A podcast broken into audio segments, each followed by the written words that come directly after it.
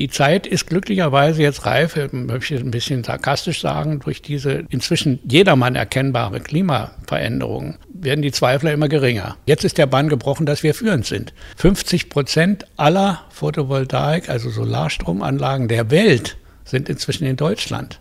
Die Klimadebatte ist gerade auf einem Höhepunkt, doch Klaus Thiessen engagiert sich schon seit langem für den konsequenten Einsatz der Sonnenenergie.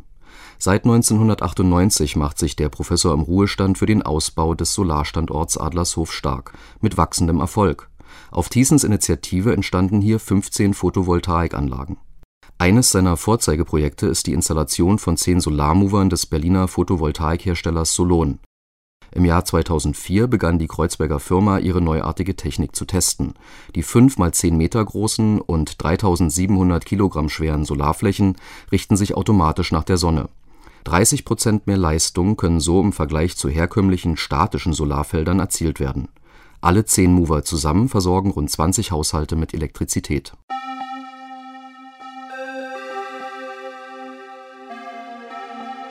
Was hier auf der Wiese, wo einmal der Flugplatz Johannisthal war, 2004 als Test im Kleinen begann, sollte schon bald darauf in solaren Großkraftwerken seinen Einsatz finden 2006 ging das derzeit weltweit größte nachgeführte Solarkraftwerk in der Nähe von Würzburg in Betrieb.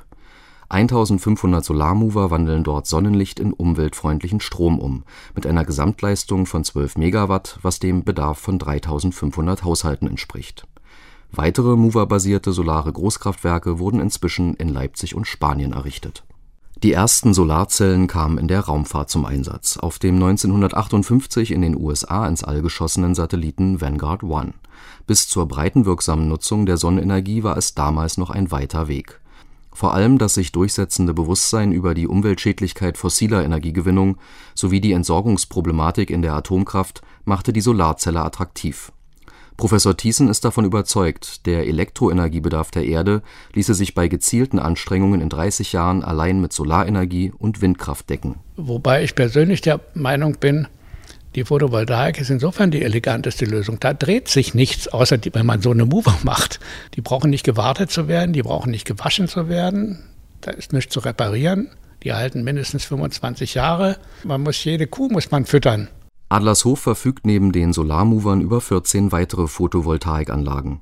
Sie sind Teil eines breit angelegten Langzeittests unterschiedlicher Solarsysteme. Die Gesamtleistung aller Solaranlagen in Adlershof lässt sich übrigens auf dem Großdisplay im Foyer des Umwelttechnologiezentrums in der Vollmerstraße ablesen